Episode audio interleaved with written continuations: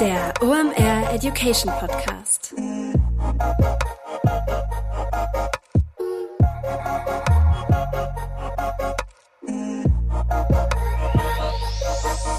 Es ist mal wieder Montag, Zeit für eine neue Folge OMR Education. Mein Name ist Rolf Herrmann. Ich bin der Chefredakteur der OMR Reports. Heute muss ich meinen Gast, glaube ich, eigentlich gar nicht vorstellen. Erik Siegmann ist zu Gast. Der ist Geschäftsführer von Digital Forward und den kennt ihr natürlich auch als Host des Marketing Transformation Podcasts. Kann ich nur empfehlen, aber bevor ihr den abonniert, hört euch bitte noch diese heutige Episode an. Denn es hat einen sehr guten Grund, warum ich Erik in diesen Podcast eingeladen habe.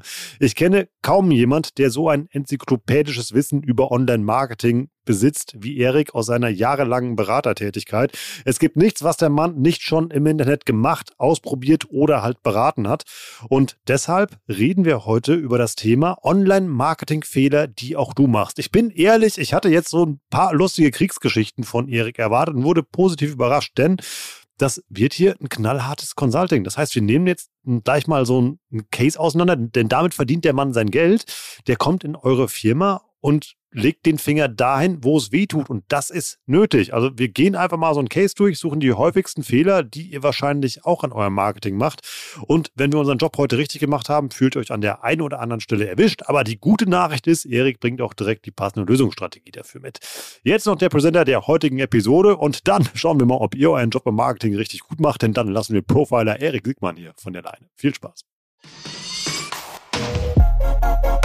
Heute mit dabei Digital Effects. Das sind SEO-Spezialisten und SEO ist ein wesentlicher Bestandteil in deinem Channel Mix, über den du mal nachdenken solltest. Denn nichts lieben wir ja in diesen Zeiten als qualitativ hochwertigen organischen Traffic. Warum? Den müssen wir nicht einkaufen. Klar, SEO ist nicht for free. Du hast da gewisse Initialisierungskosten, um das Ganze aufzubauen. Danach generieren aber gut gemachte und SEO-optimierte Inhalte qualitativ hochwertigen Traffic auf deiner Website. Warum? Was geben Leute bei Suchen ein? Fragen, Probleme, die Suche Suche nach Dienstleistungen oder Produkten und dein gut gemachter SEO-Content ist dann die Lösung dafür. Du bist da also mit Riesenschritten durch den Funnel unterwegs. Wie gut das funktioniert, zeigt ein Beispiel, was uns Digital Effects mitgebracht hat. Die haben es zum Beispiel geschafft, bei einem E-Commerce-Kunden durch SEO innerhalb von zwei Jahren den Umsatz von 3,5 Millionen auf 16 Millionen zu steigern und das Ganze zu einem Zehntel der Kosten gegenüber Google Ads. Wenn du dein persönliches SEO-Potenzial auschecken möchtest, dann geh einfach mal auf digitaleffects.de slash omeducation. Da kannst du dich nämlich für eine Beratung anmelden, um dein SEO-Potenzial einzuschätzen oder dir auch mal eine zweite Meinung einzuholen. Sicher dir also jetzt den kostenlosen SEO-Check bei Digital Effects unter digitaleffects.de slash omeducation.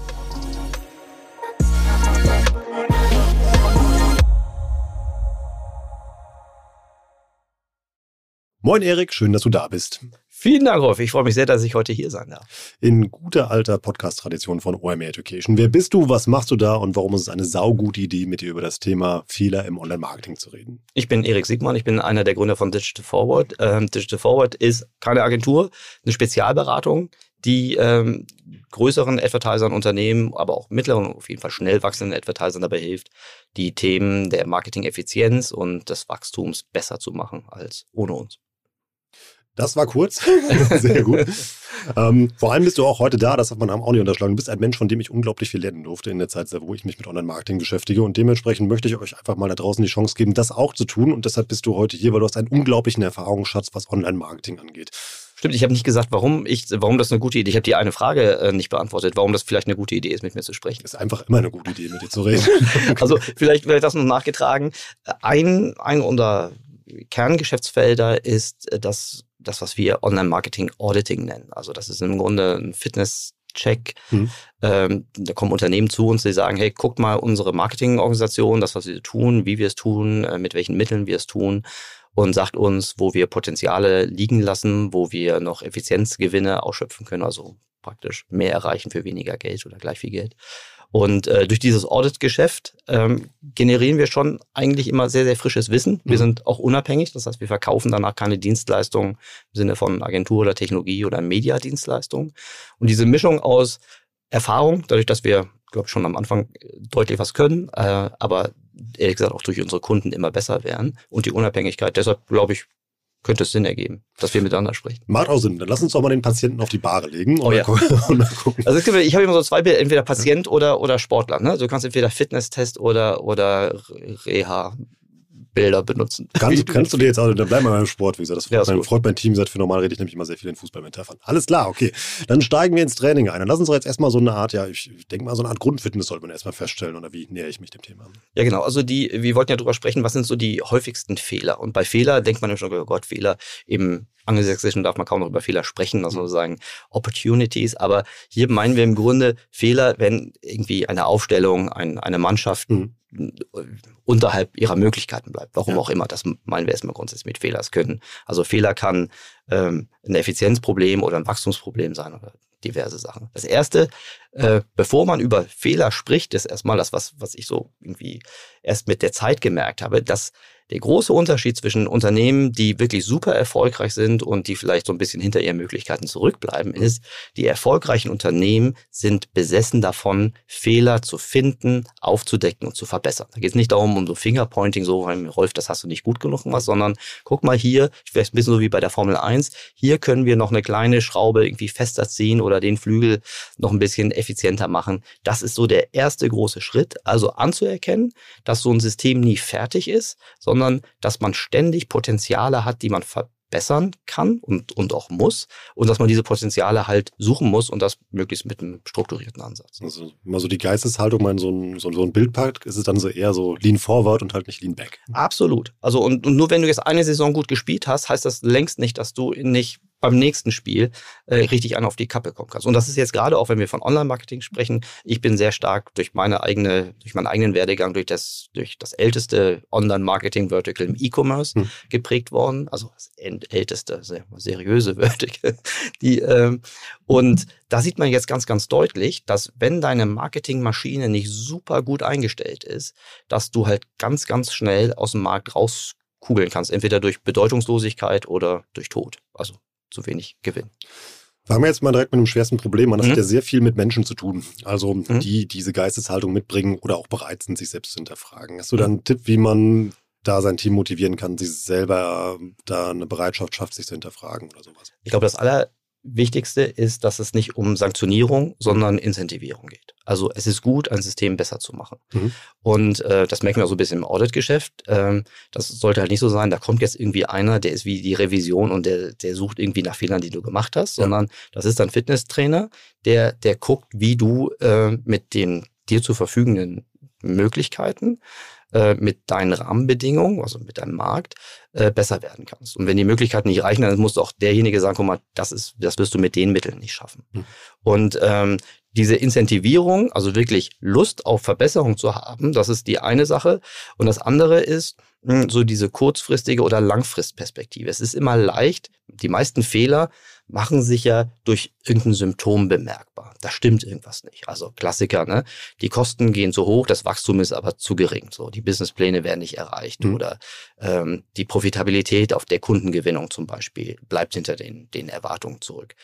Und dann wenn man dieses Symptom erkannt hat, ist ähm, so dieses typische, erstmal so anekdotische Reagieren, dass ich vielleicht einen Verdacht habe, warum das nicht gut ist, weil vielleicht mir deinen, du bist jetzt Marketingleiter und mir gefällt vielleicht deine Nase nicht oder ich habe gehört, unser Wettbewerber XY hat, setzt ein tolles Tool ein oder hat eine Wunderagentur oder was auch immer, dass man nicht oder braucht vielleicht einfach nur Budget, das ist auch ein typischer Fehler, zu früh nach einfach nur nach Budget zu schreien. Viel hilft viel, ja. Ja, genau. Das ist so ein Klassiker. Also, dass man, dass man, dass man die Ursache und dass man nach der Ursache sucht und nicht einfach nur auf Symptome drauf guckt. Mhm. Und äh, es gibt zum Beispiel auch Herausforderungen, im, die im Marketing aufpoppen, also zum Beispiel eine zu hohe Kosten-Umsatz-Relation als Beispiel oder zu geringe Kundengewinnungsfähigkeit. Äh, die zum Beispiel gar nicht so sehr nur im Marketing beheimatet sind. Das kann zum Beispiel auch eine mangelnde Produktattraktivität sein oder ein stärkerer Wettbewerb hm. oder ein Nachfrageproblem.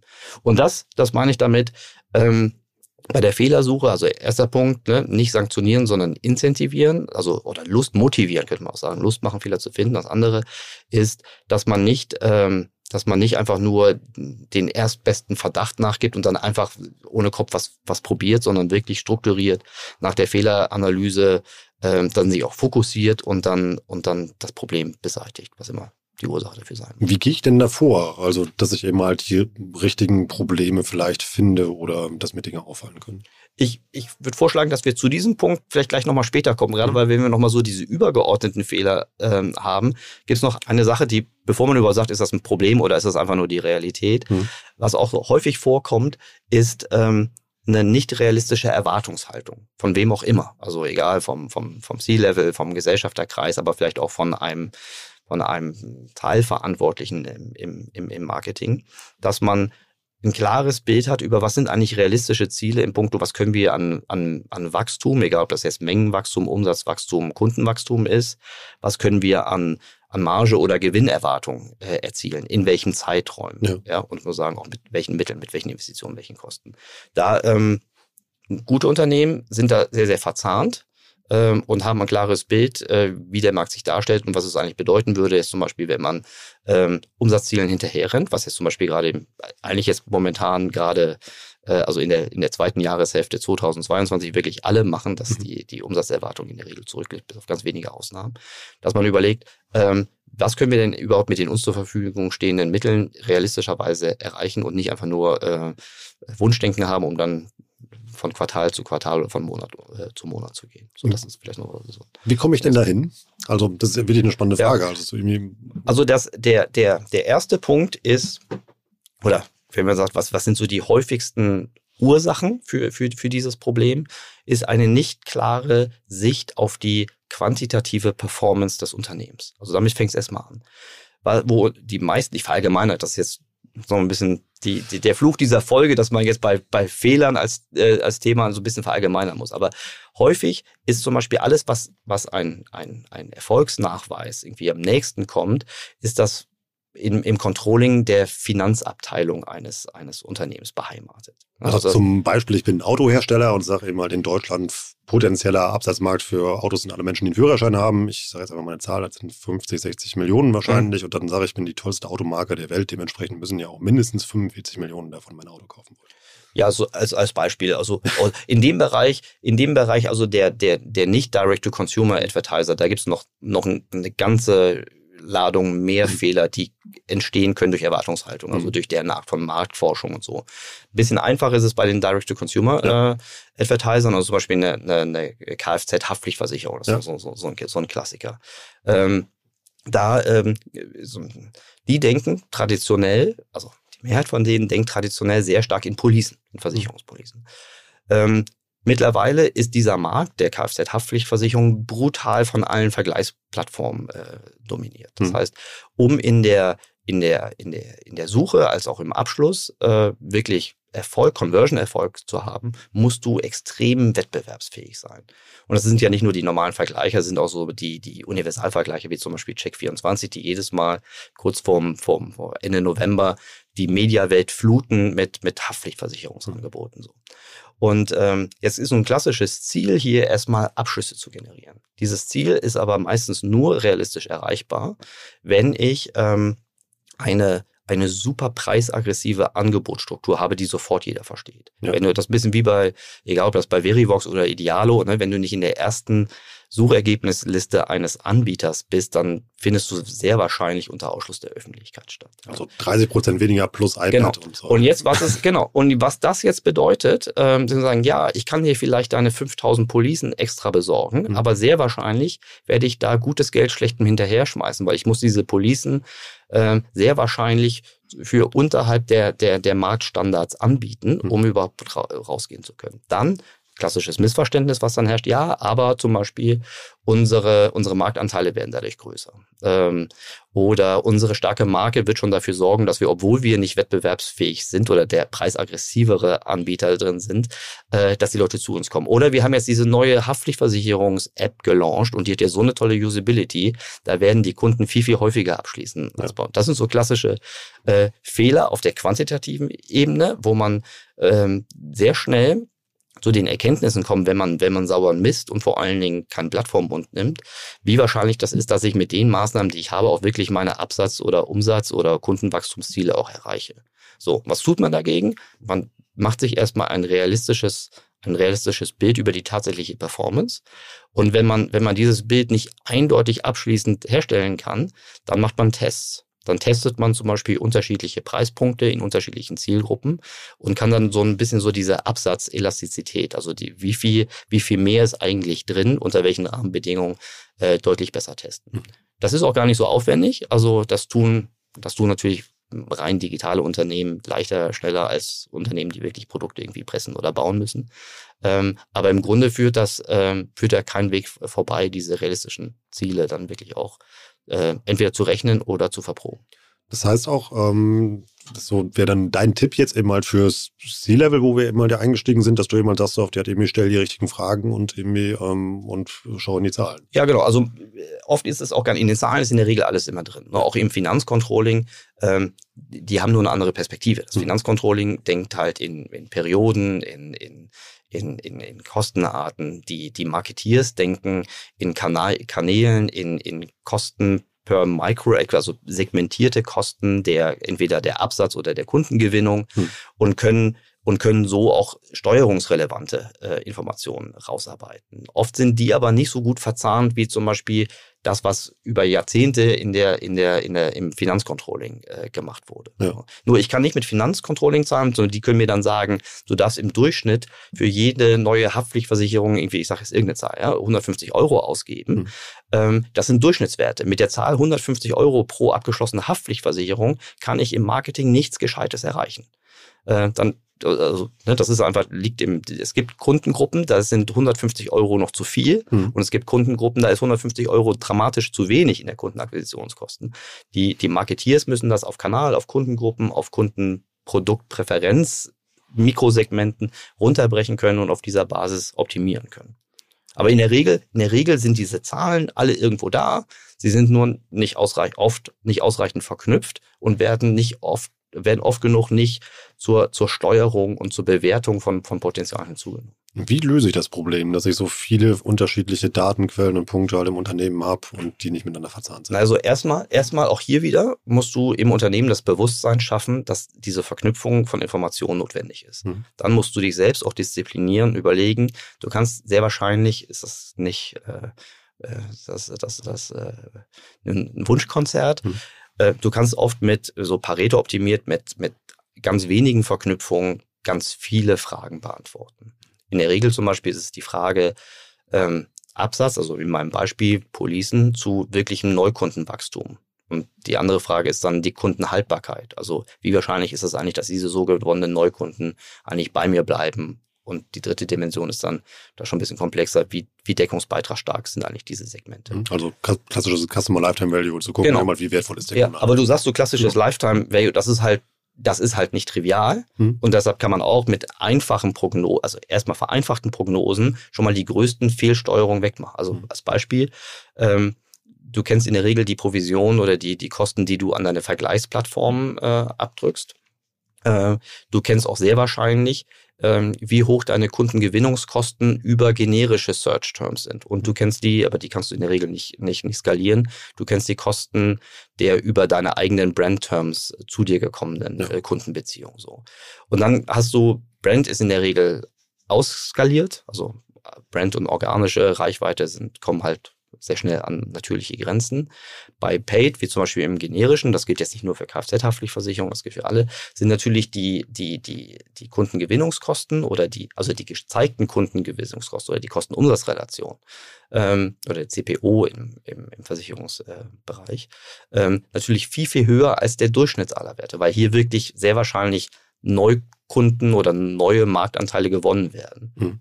Und die Haltbarkeit sehr wahrscheinlich höher ist dieser Kunden, die über generische Search Terms gekommen sind, als die Haltbarkeit der Kunden, die über Vergleichsportale kommen.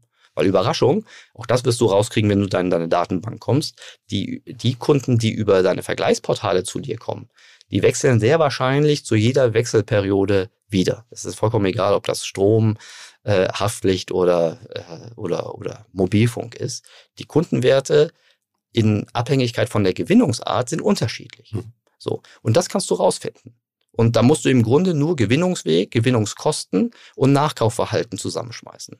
Ähm, da musst du nicht jede, jede mögliche Kreuzung von, von Datenpunkten mit berücksichtigen. In der Regel ist mit der, mit der, mit der richtigen Betrachtung, wie ist eigentlich das Nachkaufverhalten einer Kundengruppe in Abhängigkeit ihres Gewinnungsweges, beantwortet ganz, ganz viele Fragen für deine Marketingsteuerung. Das heißt, in dem Beispiel käme ich dann wahrscheinlich zu dem Ergebnis, dass eben halt, wie du schon eben sagst, eben halt von den Vergleichsplattformen, der ist seit einem, nach einem Jahr immer mhm. wieder weg, da muss ich eben halt mit einem extremen Dumpingpreis rangehen, um den überhaupt nicht mal ranzuziehen. Ja.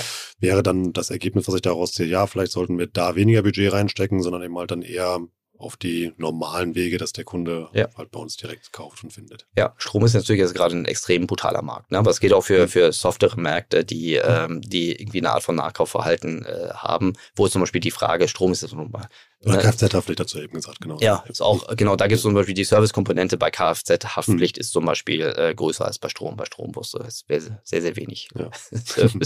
So. Und die, äh, und das ist natürlich eine Abwägung, aber auch da kann man, kann man sehr gut messen, äh, bewerten und, und, und, und, und rechnen und dann entsprechend äh, steuern. Und das ist etwas, was, ähm, was überkomplex gemacht werden kann, aber gerade diese Verbindung aus Kundendaten zu Transaktionsdaten, zu Kostendaten ist so das, was 80 Prozent der, der Basic-Fehler verhindern lässt. Also dann haben wir zum einen, ähm, wenn wir jetzt mal die Schritte mal durchgehen, was wir mal mhm. gemacht haben, wir haben zum einen eben halt mal einen, ähm, wir haben ja eine Offenheit im Unternehmen für eine Fehlerkultur eben halt geschaffen, mhm. die auf Incentivierung halt beruht. Dann haben wir über realistische äh, Ziele gesprochen, die eben halt vom Management eben halt hergesetzt werden mhm. und über eine Verzahnung der unterschiedlichen Informationsquellen, die nötig ist. Mhm. Was machen wir jetzt? Also die, ähm, was wir jetzt als Unternehmen machen, mhm.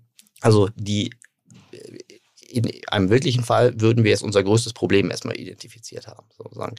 Ähm, wir, äh, also haben wir ein Kostenproblem, haben wir ein Wachstumsproblem oder beides. Mhm.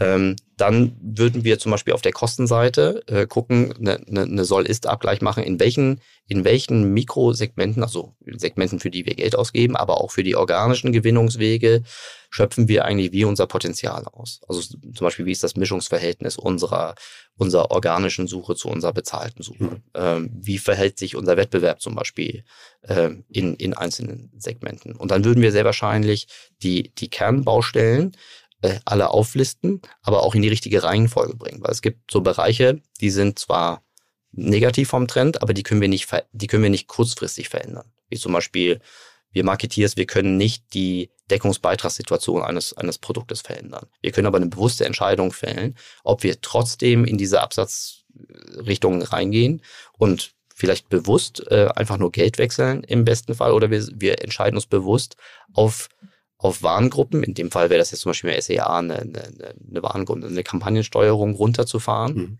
Wir entscheiden uns bewusst gegen diese ähm, defizitären äh, Spendings. Ähm, mit der Konsequenz, dass wir das natürlich auch auf der Umsatzseite sehen würden, aber dafür dann auf der Deckungsbeitragsseite wieder attraktiver sind. Ja. Also das, das, also erstmal das Quantifizieren von Problemen, also von Problemen im Sinne von Effizienz und, und Wachstumspotenzial und dann die Sortierung von unseren Problemen nach Dingen, auf die wir Einfluss haben und auf die wir wenig Einfluss haben. Und dann ähm, ist, das Sortierkriterium Dinge, die wir verbessern können mit geringem Aufwand mhm. und Dinge, die wir verbessern können mit hohem Aufwand dann in der zweiten Reihe. Aber im Grunde müssen wir diese komplette Kette abarbeiten, nur halt in einer gewissen Reihenfolge. Das wäre jetzt meine nächste Frage gewesen, ob mhm. also was ich mir dann mal zuerst raussuche. Also quasi mal die kleinsten Dinge, die ich schnell ändern kann, mit dem, mit dem größten Impact im Idealfall. Ja, also das erste ist, äh, was, was, was jeder können muss heute ähm, das können auch die, die, die meisten, aber halt wirklich nicht alle. Und die, die, die, die Grenze läuft da, läuft da fließend. Ist, dass ich in der Lage sein muss, meine Kosten, meine Kanälen, also ich, wir haben so den Merksatz, äh, äh, Kostenkanäle, Kisten, Kunden. So, ich muss in der Lage, Kisten, Kisten kommt aus dem E-Commerce, das ist die Absatzdimension. Ne? Also das sind so, du musst in der Lage sein, die Kosten mhm. pro Kanal, pro Absatz oder Kundengewinnung wirklich unfallfrei sehen zu können. Damit musst du jetzt nicht jede Herausforderung auf der Attributionsseite, also wenn mehrere Kontaktpunkte mit einem Abschluss oder einer Kundengewinnung involviert sind, auflösen, sondern du musst die wesentlichen Kostentreiber den wesentlichen Gewinnungswegen oder Absatzwegen irgendwie zuordnen können. Ja. So, das ist, ähm, das ist etwas, was oft zum Beispiel hm, zwischen dem ERP-System eines Unternehmens und einem Analytics-System, also einem Web-Analytics-System, ähm, auf, auf, auf zwei Inseln gemacht wird und diese Systeme dann nicht zusammenlaufen, was dann dazu führt, dass es ähm, uneinheitliche Zielvorgaben gibt für die Marketingsteuerung. So. Das heißt, das erste Punkt ist, ich muss klare Ziele versetzen. Welche? Und zwar nicht Durchschnittsbetrachtung, also was man Durchschnittskur oder CPO-Wert, mhm. sondern ich muss klare Ziele pro Kategorie, also äh, pro, pro Subkategorie, ähm, so rausgeben können, dass sie überleitbar sind in das, was ich wirklich messen kann, zum Beispiel in meinem Web Analytics-System. So, wenn ich das nicht kann, also wenn ich keine Ziele habe und keine Mess- und Bewertungsmöglichkeiten, habe ich im Grunde die wesentlichen Werkzeuge, um Fehlerbehandlung oder Optimierung von Marketing-Systemen äh, zu betreiben, habe ich dann verspielt. Also das heißt, ohne diese Bewertungs-, also Mess- Bewertungs- und Steuerungsfähigkeit muss ich im Grunde nicht weitermachen. Das heißt, weil alles, was danach kommt, SEA, SEO, Social etc., braucht diese Information, um wirklich gut sein zu können. Wie kriege ich raus, ob ich da gut aufgestellt bin, wenn ich das jetzt höre? Naja, also das erste zum Beispiel ist, du, du merkst es sofort in der Praxis. Hm. Du merkst es in der Praxis, dass du zum Beispiel durch deine, deine dir selbst entwickelten Steuerungsvorgaben, ob du wirklich deine unternehmerischen und deine Marktziele erreichst. Das heißt, hast du das Wachstum, hast du das Ergebnis, schöpfst du, schöpfst du das aus. Oder gehst du schleichend immer mit weniger vom Tisch als deine Wettbewerber. Hm.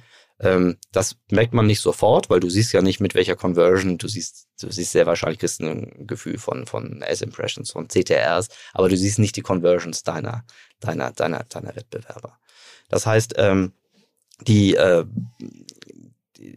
das, das, das Problem, was du, was du, was du lösen musst, ist, du musst in, in den einzelnen Kanälen äh, eine, eine Steuerungslogik haben, die deinem Ziel, also Absatz, Neukundengewinnung, Deckungsbeiträge als Beispiel, die bestmögliche Ausschöpfung äh, ermöglicht. Wenn das dann, wenn du da an diesen Grenznutzen rangekommen bist, dann kannst du das sehr wahrscheinlich nicht mehr mit der reinen Marketingsteuerung machen, sondern musst du wahrscheinlich in anderen Spielfeldern suchen. Dann ist vielleicht der Content äh, ein wichtiges Thema. Dann musst du vielleicht über neue Zielgruppen oder über neue Produkte nachdenken.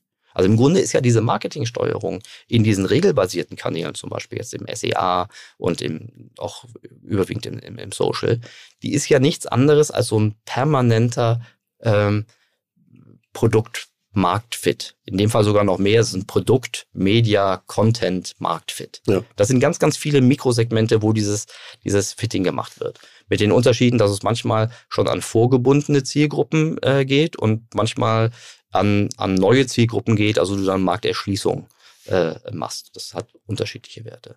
Aber im Grunde ist das äh, alles etwas, was man gut sehen und, und steuern kann, wenn man sich von den Durchschnittswerten befreit, sondern wirklich in diese Mikrosegmente geht. Und hat vor allem auch wenig mit dem Satz Ich glaube zu tun, oder? Glau, glaube gar nichts und vor allen Dingen ähm, auch nichts mit Vergangenheitswerten. Hm.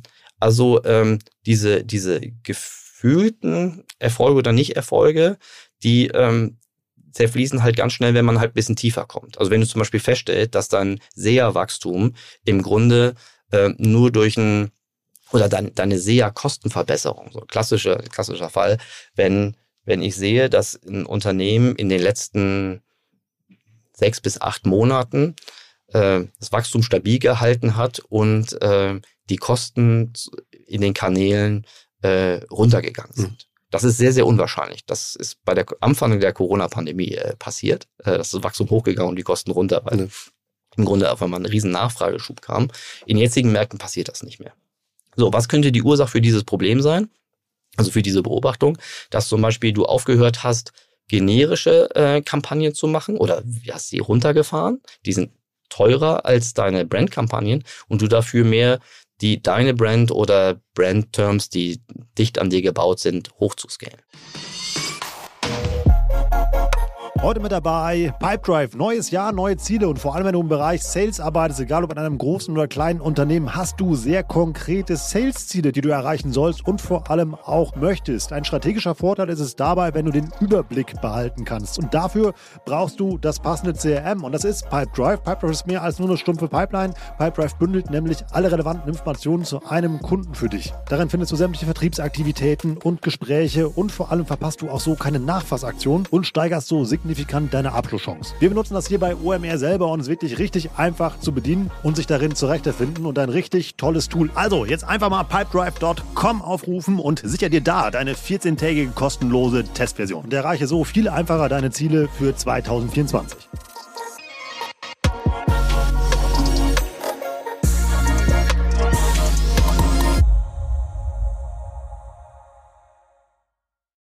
Oder ich habe halt mehr Jogginghosen ins Schaufenster gestellt als, ähm, als Abendkleider. Das, das geht zum Beispiel auch. Ne? Also du kannst den, den Average Order Value runterziehen oder du hast zum Beispiel mit Erlösminderung gearbeitet, mhm. Gutscheine. Aber sehr wahrscheinlich, also nur auf der Media-Kanalseite ja. ist das so der erste Indikator. Äh, das sehen wir zum Beispiel, wenn Unternehmen, also wir arbeiten ja auch viel für Private Equity Fonds in mhm. der, in der Transaktionsseite, wenn wir merken, wie das irgendwie ein, ein Jahr vor der Transaktion die Marketingkostenquote in den wichtigsten Kanälen runtergeht, mhm. dann ist es sehr wahrscheinlich, äh, darauf zurückzuführen, dass die weniger Neukunden rein, reingepumpt haben und einfach nur auf den Bestandskunden, äh, auf den, auf den kosteneffizienten Bestandskundenbeziehungen weitergearbeitet haben. Ja. So.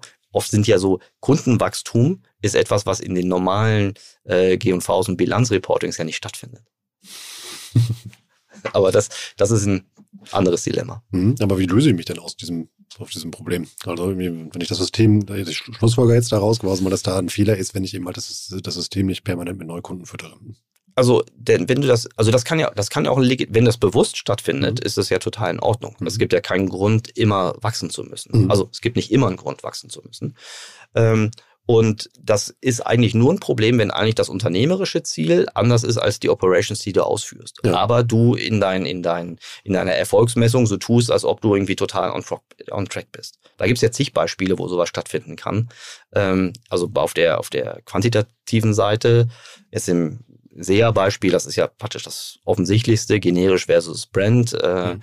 Das Verschieben zwischen organisch und paid äh, geht auch, das ist so die andere äh, Achse aber auch zum Beispiel, wenn wir jetzt ins Affiliate-Marketing reingucken, ne, die, ähm, der Anteil der tatsächlich gewonnenen Neukunden in Affiliate-Marketing, das sehr, sehr transaktionsorientiert ist, hm. ähm, erkennst du nur, wenn du, ah, der Indikator hier ist erstmal, ähm, die Neukundenquote ist unterproportional gering in einem Kanal, wie zum Beispiel Affiliate Marketing, könnte, könnte jetzt sein. Und die wahrscheinliche Ursache ist deine Publisher-Struktur dass die Publisher zum Beispiel überwiegend durch Cashback-Unternehmen oder durch Couponing-Seiten äh, irgendwie äh, besteht. Und dann ist ja kein Wunder, dass, äh, also die, du kennst das bestimmt auch, ne, wenn du kaufst irgendwie bei deiner Lieblingsbrand und googelst nochmal schnell nach einem Gutschein. So, was dann im Hintergrund passiert, ist, dass ein Gutschein-Publisher ein Affiliate-Sale für sich claimt und du aus der Advertiser-Perspektive hast eigentlich zwei Nachteile.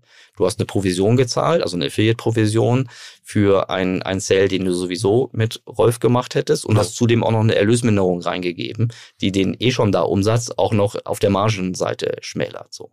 Und das ist, also das ist ein ernsthaftes Problem. Übrigens auch ein häufiger Fehler, der auch im Jahr 2022 noch bei Groß und Klein, bei Alt und Jung immer wieder äh, stattfindet. Und das kann ich da gar nicht lösen. Also Doch, das kannst du lösen. Na klar. Also erstmal, auch hier wieder, hm? was ist der erste Indikator? Neukundenquote im Verhältnis zu deinen sonstigen äh, äh, Verhältnissen und lösen kannst du es, indem du zum Beispiel deine Programmbedingungen anpasst. Es gibt also heute können alle ordentlichen, und das sind die, die, die meisten großen ähm, Affiliate-Marketing-Programme sind in der Lage, differenziert zu vergüten nach äh, mit Gutschein oder ohne Gutschein, nach Neukunde oder ohne, hm. äh, äh, also für Bestandskunden oder Neukunden. Das ist ein bisschen tricky, aber mindestens die einfachste ähm, Art äh, mit Gutschein oder ohne Gutschein, das ist etwas, was du in deinen Programmbedingungen hinterlegen kannst. Mhm. Das sieht nur erstmal wenn du jetzt nur isoliert dann guckst, sieht das so aus, als ob deine Programmbedingungen vielleicht schlechter sind als die deines Wettbewerbers. Ja. Aber das ist nicht dein Problem. Weil wenn dein Wettbewerber zu der Erkenntnis kommt, dass er gerne eh schon da umsetzen, noch, noch Provision und Gutschein hinterher was dann weiß er entweder mehr als du, weil er zum Beispiel ein dickeres Bankkonto hat, mhm. oder er weiß weniger höchstwahrscheinlich als du. Und das heißt, du kannst ihn an der Stelle äh, outsmarten. Dann kannst du das Geld sparen und äh, in Bereiche investieren, wo du besser an deine Ziele rankommst. Und wie du ja eben meinst, ich kann es ja auch testen vor allem auch erstmal. Mhm. Genau, aber das, das ist äh, zum Beispiel mit Affiliate Marketing, das wäre so ein Test on the fly, ne? Mhm. dass du erstmal reingehst und guckst, ähm, wie viel da muss man nämlich aufpassen, wie viel Kontrolle hat man eigentlich im Affiliate-Marketing. Mhm. Du weißt im Grunde nicht, wie die Traffic-Gewinnung deiner Publisher-Partner irgendwie gemacht wird. Das so ein bisschen hinterher ingeniert. Mhm. Äh, es kann ja auch sein, dass es zum Beispiel, was früher gab, das gibt es heute noch, dass die äh, Brandbidding äh, auf deine eigenen Brands macht. Das hast du aus wenig Interesse. Das siehst du natürlich nicht. Also die tun alles, damit du das erst spät siehst. Mhm. Die können aber auch Vertipper-URLs haben. Also das gibt's alles noch. Ne? Ja. Ähm, das heißt, das ist äh, relativ schwer im Affiliate-Marketing, das in, also bis zur letzten Meile aufzulösen. Aber wenn du die, um in der Fußballsprache zu bleiben, wenn du da in Manndeckung bleibst, äh, dann kannst du zumindest das Schlimmste verhindern. Und im Zweifel, wenn etwas zu gut aussieht, würde ich gleich dreimal genau hingucken. Warum? Naja, weil das ist so ein Plausibilisierungsding. Wenn du zum Beispiel dein, dein, was du immer machen kannst, das machen wir auch häufig, dass wir so Verhältnismäßigkeiten herstellen. Also wie zum Beispiel, wie ist eigentlich, also habe ich vorhin schon eine Verhältnismäßigkeit gesagt, wie ist eigentlich die Neukundenquote über alle Kanäle verteilt? Hm. Da gibt es jetzt Kanäle, die haben eine natürliche hohe Bestandskundenquote, also geringe Neukundenquote. Das sind zum Beispiel Direkteinstiege, das kann keiner, ne? also Direkteinstiege. Ja. Ähm, auch typisch für eine hohe Bestandskunden für hohen Bestandskundenanteil äh, sind organische äh, Quellen, also vor allen Dingen SEO. Das ist E-Mail-Marketing logischerweise auch. E-Mail-Marketing sowieso, klar. Also bei, da, da wäre es umgekehrt, wenn du eine hohe, also fast nicht hm. möglich, ähm, hm eine, eine hohe Neukundenquote im E-Mail-Marketing zu haben. Genau, die habe ich jetzt gerade mal rausgenommen, aber jetzt so mit dem SEO und im Direct hast du traditionell die höchsten Direct-Anteile. Und da musst du gucken, ne? wenn du im, im, im Paid Search hast du sehr hohe Bestandskundenanteile auf deinen Brand-Terms mhm. und sehr hoffentlich geringe Bestandskundenanteile auf den generischen Terms. Ja. So. Da, aber das, diese Bestandskundenanteiligkeiten nach Kanal und dann später nach Kosten ist der erste Indikator. So. Und das ist praktisch wie, wie, wie ähm, Gleichung mit Unbekannten. Da versuchst du ja immer möglichst viel Unbekannte durch die anderen Gleichungen rauszunehmen. Das heißt, nicht exakt, aber näherungsweise. Das heißt, wenn jetzt im Affiliate-Marketing deine Neukundenquote ähm, extrem gering ist, zum Beispiel geringer als im generischen Search hm. äh, oder eher von der Bestandskundenquote typisch ist von dem, was du im Direct zu oder, oder SEO hast, wenn das ähnlicher ist als äh, die, die Gewinnungskanäle, dann ist es sehr wahrscheinlich, dass deine Affiliate-Publisher dir deine eigenen Kunden teuer wieder zurückspülen. So. Und das ist, ähm, und das ist dann der Punkt, wo, wenn du fragst, was tue ich dagegen, wo ich vorhin eingesetzt habe, wo du deine Programmbedingungen äh, anpassen musst und die Vergütung äh, anpassen musst. Was sind noch so Klassiker, die du in den Zahlen findest? Ähm, ich habe vorhin schon gesagt, ähm, Brand zu generischen Search, was zum Beispiel auch oft vorkommt. Also es gibt viele Agenturen, die machen hervorragenden SEA-Job. Mhm. Es gibt ähm, aber auch so Situationen, also wo zum Beispiel die Incentivierungslogik oder die Vergütungslogik des Unternehmens ähm, so gemacht ist, dass sie zum Beispiel entweder pauschal eine Vergütung für alle über einen Kanal gewonnenen Transaktionen macht und nicht weiter differenziert. Mhm. Also wenn du jetzt deine SEA nicht selbst äh, steuern, also bewerten und steuern kannst, dann musst du es halt rausgeben. Wenn du dann sagst, okay, liebe Agentur, für jeden Stromabschluss, für jedes Girokonto, für jede Kiste, die raussteht, kriegst du x Prozent zum Beispiel. So, dann führt das dazu, dass man natürlich, also wenn wir die auf der Agenturseite wären und praktisch nicht nur das Gute unseres Kunden im, im, im Kopf hätten, dann würden wir natürlich die Bereiche, wo wir hohes Risiko haben, minimieren und die Bereiche, wo wir hohen Deckungsbeitrag haben, maximieren. Und dann wirst du sehr wahrscheinlich nur noch Bock haben, die, äh, die Brand-Keywords anzubuchen. Und da gibt es jetzt jede Menge andere Spiel, äh, Spielarten, die so ähnlich sind. Ähm, aber das wäre so, das ist auch heute immer noch, also different, dieses ganze Steuerungsthema, was ich vorhin nannte, geht ja nicht nur für die, fürs eigene Doing, sondern ist ja auch eine zwingende Notwendigkeit, um meine Partner zu steuern.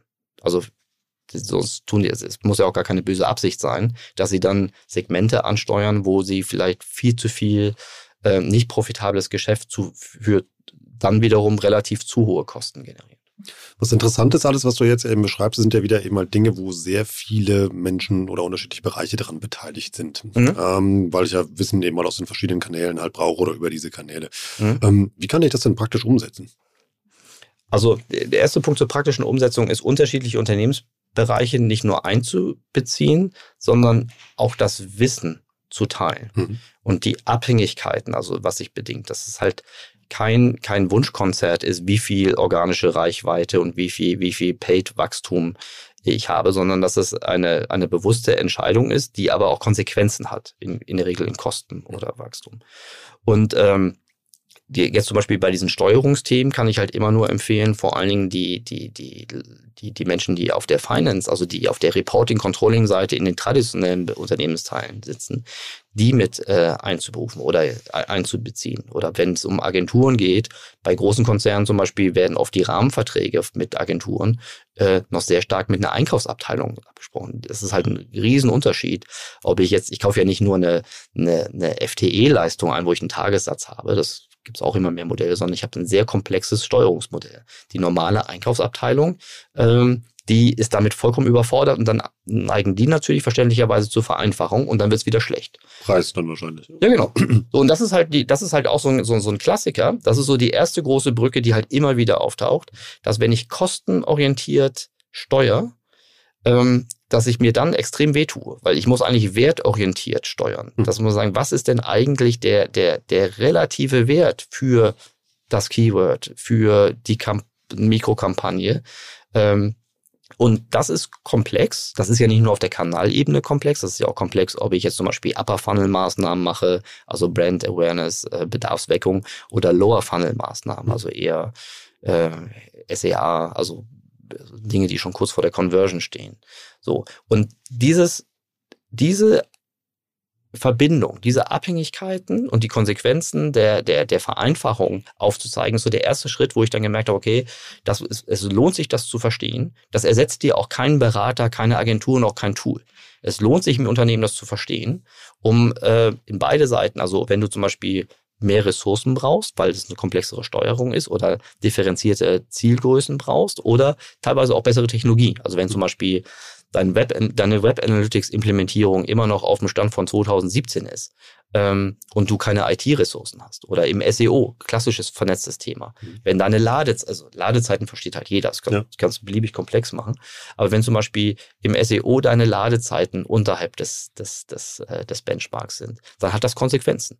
Und oft ist das so, dass das in, in einzelnen Fachbereichen schon verstanden wird, aber sie werden nicht danach bewertet und incentiviert. Mhm. Und dass die Spitze einer Organisation das überhaupt nicht weiß, teilweise auch gar nicht versteht, aber es auch viel zu wenige gibt, die wirklich dann auch in die Bütt gegangen sind, um das ihrem, ihren, ihren, ihren Verantwortlichen auch wirklich äh, näher zu bringen. Und der C-Level, auch wieder letzter Punkt, und der also die Unternehmensverantwortlichen müssen auch sich einer hochkomplexen Materie, weil das ist im Grunde, diese Materie ist das, wo, wo Marktanteile ähm, verteilt werden, hm. wo, wo Kundengewinnung oder auch, auch Kundenabwanderung stattfindet. Ähm, es lohnt sich, sich da wirklich tief reinzuknien. Und es gibt dafür keine einfache, minder komplexe Abkürzung. Das macht kein Tool, kein, gibt da kein, kein, keine Wunderabkürzung, sondern das ist ein, ein, ein harter, steiniger und teilweise auch blutiger Prozess, den man da eingehen muss. Das schließt sich eigentlich gerade so ein bisschen der Kreis von dem, was du mal zu Anfang halt gesagt hast, dass man sagt, okay, eigentlich brauchst du wirklich so, ja, wie ein Trainer mehr oder weniger, eben mal, der schafft eben mal eben diese elf Leute auf dem Platz eben mal eben so eine Einheit zu formen, der mhm. auch weiß, was in jeder einzelnen Abteilung, also von diesen elf Spielern halt irgendwie drinsteckt und die auch nach dem ja, Gewinn der Champions League letztes Jahr immer noch Bock haben, das Ding auch nächstes Jahr zu gewinnen. Ja, total, total. Und ähm, und auch da wiederum eine realistische Erwartungshaltung. Mhm. Also wenn du deinen Kader kennst, wenn du guckst, was, wie sich andere Mannschaften aufgerüstet haben. Mhm. Ähm, die, die Frage Klassenerhalt ne, äh, im, im Mittelfeld ähm, Europa 1 oder Europa Champions League äh, ja. zu spielen. Äh, auch da, das, man kann ja unterschiedliche Ziele dann haben. Also zum Beispiel, also auch wiederum letzter Punkt, vielleicht so was so wiederkehrende äh, Fehler sind. Mhm. Die die, die Verteilung von Initiativen und von Fokus zwischen, zwischen akquisitorischen Marketingmaßnahmen, also wo Kundengewinnung im also Absatz, ag aggressive Kundengewinnung, also aggressiv muss ich sagen, überhaupt Kundengewinnung im Mittelpunkt steht und Kundenbindung als anderer Gegenstand, also alles, was so CRM, Retention Marketing läuft. Ja. Warum kriegt die akquisitorische Seite immer so viel Fokus? Weil die verursacht Kosten, die verursacht Wachstum. So. Aber es gibt jetzt viele Bereiche, wo ich zum Beispiel nicht mehr profitabel Marktanteile gewinnen kann.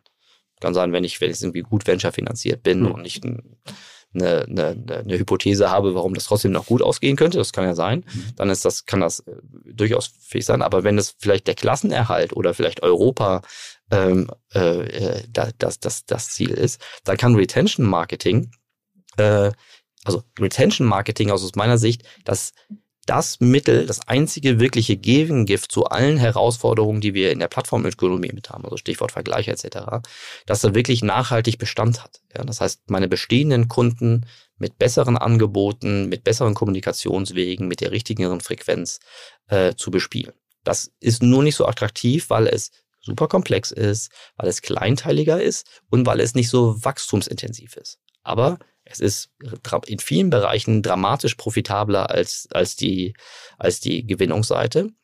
Und äh, ich bin sicher, dass wir in den nächsten Jahren eine Renaissance brauchst du ja nicht, es war ja im Grunde nie weg, aber auch eine deutliche Fokussierung auf, auf Retention-Themen. Gehen wir nicht nur im Marketing, sondern auch auf der Produktentwicklungsseite. Können ja auch so Sachen sein, die auf den ersten Blick einfach Geld kosten oder schlechte Nachrichten bringen, wie Support zum Beispiel. Also Servicequalität ist ja irgendwie auch irgendwie ein unglaublicher Treiber, eben halt glückliche Kunden zu erzeugen, die dann ja, ja auch irgendwie einfach diese Retention eben halt haben, beziehungsweise dann ja durch, durch eine gute Brand Experience ja dann einfach weiterkaufen. Ja, genau. Also aber das, das ist auch so ein klassischer Trade-off. Ne? Also wenn wir zwei zum Beispiel Möbel oder äh, Designerlampen verkaufen ja. würden, ne? das sind oft Markenartikel, die nicht dauernd auf Lager sind. Hm. Unsere Conversion auf fast allen Kanälen ist besser, wenn wir sagen, es ist in 14 Tagen da oder in vier Tagen da. Mhm. Und in Wirklichkeit wissen wir ganz genau, dass es in frühestens, also jeder schon mal, hast du schon mal Möbel im Internet bestellt? Nee, noch nicht. Also die Überraschung wird sein, dass ja. äh, es selten ist, dass deine Möbel wirklich früher da sind, als du sie angekündigt hast. Also das muss man nicht verallgemeinern, ja. aber das ist ein Klassiker, dass du, jeder weiß, dass du, je optimistischer du deine Liefergeschwindigkeit äh, ausweist, desto höher ist die Conversion-Wahrscheinlichkeit. Mhm. Das heißt, dadurch hast du eine bessere, einen besseren CPO, weil ne, bei gleichen CPC-Preisen hast, ist die Conversion das Einzige, was deine, dein CPO oder deine Kur nach unten bringt. So. Mhm. Aber was heißt es für die Retention? Wenn du jetzt praktisch auf dieses Produkt gewartet hast und du eigentlich sicher sein wolltest, dass du es in 14 Tagen hast und es kommt dann in Wirklichkeit erst in, in, in, in, in sechs Wochen, hm. dann kaufst du da nie wieder. Und du erzählst es auch allen deinen Kumpels und Freundinnen, dass, äh, dass Anbieter X oder Y einfach nicht, nicht gut genug ist.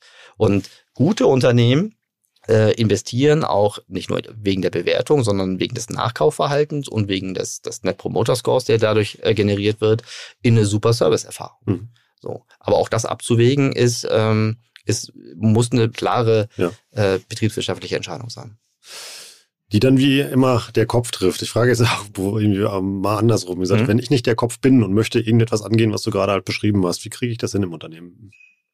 Also, um Aufmerksamkeit zu kriegen, mhm. äh, also das vielleicht, ich, ich weiß nicht, wie gut dieser Tipp jetzt ist, mhm. aber das, was, was, was mir immer am nächsten liegt, ist durchaus das Kind beim Namen zu benennen. Also erstmal kann man ruhig problematisieren, weil, um wieder zum Anfang der Episode zu kommen, der erste Schritt, um ein, um ein Problem zu lösen, ist erstmal anzuerkennen, dass es ein Problem gibt. Hm.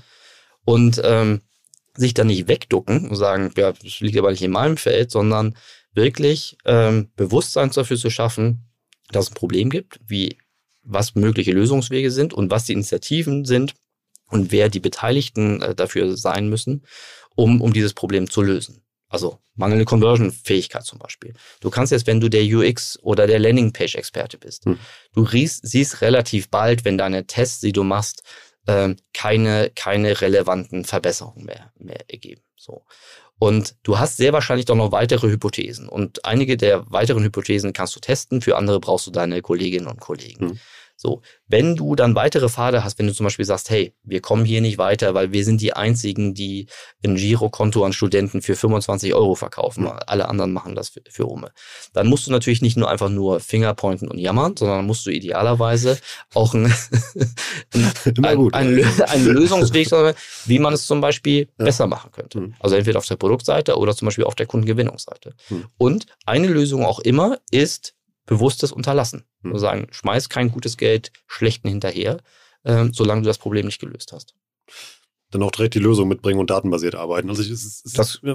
das ist immer. Also das, das geht immer, aber übrigens auch dieses Budgetthema. Mhm. Mir fallen ja spontan noch Fehler ein. Mhm. Wenn man zum Beispiel seine Ziele nicht erreicht, mehr Budget drauf zu kippen. Mhm. Das ist so eine klassische Denke, die kommt, glaube ich, aus der alten ähm, Mediawelt. Und sagt, okay, wenn das Produkt irgendwie nicht aus dem, aus dem Regal rausgeht, dann machen wir die Kampagne halt größer. Ja. Erfolgreiche digitale Modelle machen genau das Gegenteil. Wenn ich merke, mein Produktmarkt, Kanal, Content-Mix äh, funktioniert nicht, dann, dann nehme ich mein Spending runter, so weit, also auf so weit runter, dass ich noch weiterhin testen und verproben kann. Mhm. Und löse das Problem dort, wo es wirklich entstanden ist. Und erst wenn ich, also zum Beispiel, weil der Content nicht gut genug ist, die Adaption für einen Markt nicht gut genug ist oder das Produkt einfach nicht verstanden wird oder der Preis nicht stimmt. Ähm, und in dem Moment, wo ich das Problem gelöst habe, dann nehme ich wieder Budget raus. Also, dass ich zum Beispiel feststelle, dass irgendwie Facebook als Kanal mir äh, keine Neukunden mehr bringt. Ja, genau. Facebook ist, also bei diesen Plattformen kann man es relativ gut, also das, was regelbasierte ähm, Geburtsstrukturen als, als Hintergrund hat, da kann man es gut erkennen. Noch einfacher ist es bei der, bei der Suche. Ne? Mhm. Also da kannst du ganz deutlich merken, wenn du auf der generischen Suche deine, deine profitable Kundengewinnung ausgeschöpft hast, mhm. dann ist das etwas, was, da kannst du dich auf den Kopf stellen und mit den Beinen wackeln. Ja. Da gibt es keinen Weg dann rum. Das ist dann so, wie es ist. Und das dann aber deutlich zu benennen und zu sagen, hier, wir haben hier unsere Möglichkeiten der profitablen Neukundengewinnung ausgeschöpft. Das ist etwas, was, ähm, was Fakt ist. Dann kannst du, wenn du dieses Wissen, also wenn du das glaubst, dass das so ist. Hm. Äh, bei uns im Audit-Geschäft ist das so, so der Moment, wo die, wo die die, die Fachbereiche, die operativen Menschen uns dann fast in den Arm nehmen und sagen, endlich sagt man neutraler Dritter hier, dass hier diesen Kanal, da ist ja. nicht mehr drin zu diesen Deckungsbeitrags- oder Kostenzielen. Ähm, das, da sind die dann happy, dass das auch ein neutraler, erfahrener Dritter sagt, wenn das so der klassische C-Level-Gesellschafterkreis erstmal nicht hören möchte, mhm. weil es auch bedeutet, dass du dein Wachstum so nicht mehr fortsetzen kannst. Zumindest nicht mehr mit den, mit den altbekannten Mitteln. Nach einer gewissen Zeit sind aber dann trotzdem alle dankbar, dass so, dass das, was einfach war, ist verstanden zu haben, weil dann habe ich ja die Möglichkeit, meine Initiativen äh, besser zu fokussieren. Und ich schmeiße dann nicht nochmal gutes Geld schlechten, wie zum Beispiel auf der Plattform hinterher. Mhm. Dann wäre das zum Beispiel der Moment, wo ich dann bewusst mehr in CRM zum Beispiel investieren kann oder in bessere Produkte. Es war alles sehr spannend, Erik. Jetzt habe ich so ein bisschen das Gefühl, da hat sich jetzt der ein oder andere erwischt gefühlt, so bei, seinem, bei seiner täglichen Arbeit. Ja, oder er konnte und sagt, ja, weiß ich doch alles. Ich sagte mir, aber mein Chef hört mir nicht zu. Ich sagte mir, was können wir da jetzt noch raushauen, um irgendwie den Anfang zu finden, ein bisschen Mut zu machen oder sowas? Wir haben, wir haben uns was Besonderes ausgedacht gemeinsam mit euch und zwar wir haben ein, ähm, ein Gewinnspiel gemacht. Originell, ne? Aber es ist nicht ein Gewinnspiel. Es gibt jetzt irgendwie kein Auto oder 16 Freitickets für das Festival. Können wir auch noch machen. Sondern es gibt äh, ein Mini-Quick-Audit äh, zu gewinnen. Äh, was heißt Mini und Quick? Wir müssen das ein bisschen vom Aufwand ein, eingrenzen. Also wir sagen eine Marke, ein Land und zwei Kanäle, also zum Beispiel SEA und, und mhm. CRM E-Mail-Marketing. Und äh, ja, das gewinnende Unternehmen äh, kriegt dann äh, von uns ein, ein kostenloses Audit. Äh, präsentiert mit allen Potenzialen. Eine Riesenchance. Packen wir die passende Landingpage, wo ihr euch dafür anmelden könnt, in die Shownotes. Ja, super. Und dann nutzt die Chance immer halt irgendwie äh, euch, ja, wenn ihr gewinnt, immer die von Erik mal so ein paar Fragen stellen zu lassen. Meine Lieblingskategorie, Argumente für den Chef. Hast du noch ein, zwei, drei, die man mitgeben kann? So für, wir sollten das tun. Also Argumente für den Chef äh, am besten sind wirklich mh, hm, Beispiele, hm? konkrete Beispiele, die man ohne jetzt von morgens bis abends über, über Digitalmarketing nachzudenken. Also man sollte nicht mit dynamischer Attribution irgendwie kommen, sondern also klassische Beispiele, was ich vorhin hatte, was, was jeder versteht, ähm, ist das Affiliate-Marketing-Beispiel. Neukunden, hm. Bestandskunden, Kosten-Umsatz-Relation. Äh, gutes Beispiel, was auch immer, äh, gut funktioniert, sind die Verhältnismäßigkeiten von Kanälen nach Neukunden, Bestandskunden und deren, und deren Kosten. Das also hängt auch ein bisschen vom Chef oder der Chefin ab. Es gibt diejenigen, die meisten, muss man sagen, die meisten, die nicht aus dem Online-Marketing kommen, verstehen Marketing immer so als das, was sie selbst sehen. Ne? Das ist die, das, das Interface, das ist die Kampagne, das ist der Content. Und ich glaube, es ist ganz wichtig für uns Digitalos, die quantitative Dimension da reinzubringen. Also wie viel echter Zusatzumsatz oder Bestandskundenumsatz, Neukundenumsatz ist eigentlich durch unsere Maßnahmen entstanden.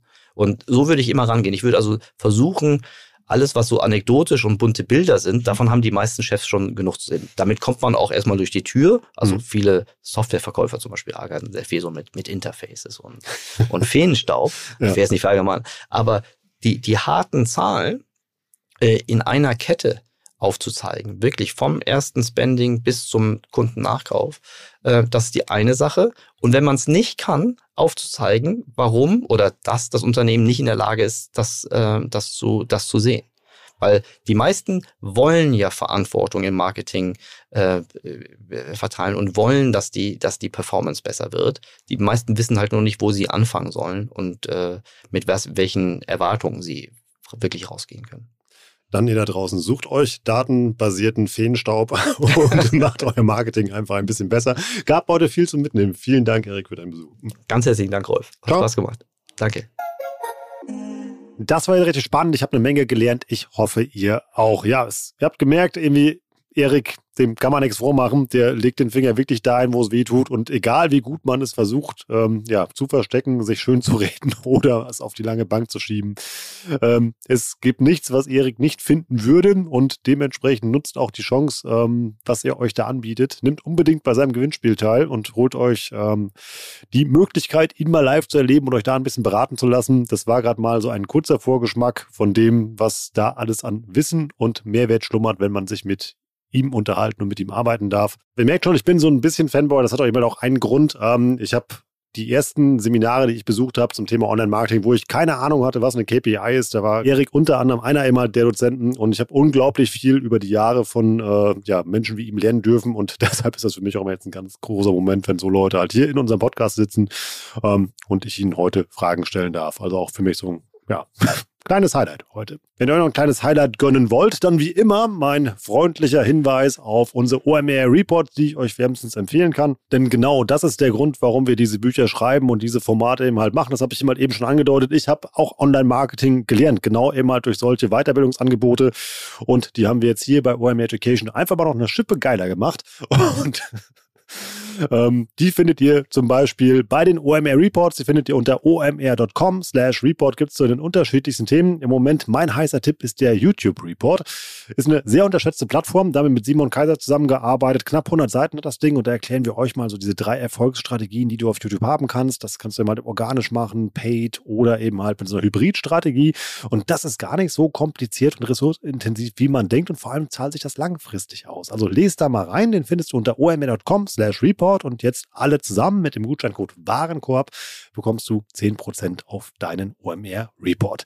Wenn du uns vom OMR Education Podcast Team noch ein Highlight setzen möchtest, dann lass uns gerne fünf Sterne bei Spotify da oder fünf Sterne bei Apple Podcast.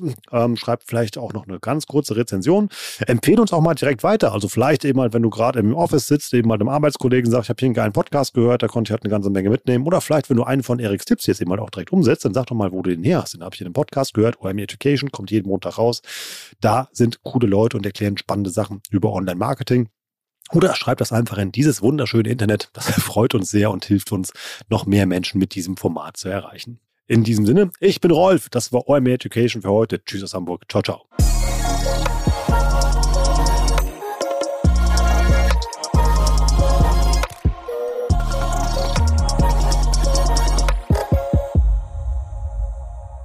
Dieser Podcast wird produziert von Podstars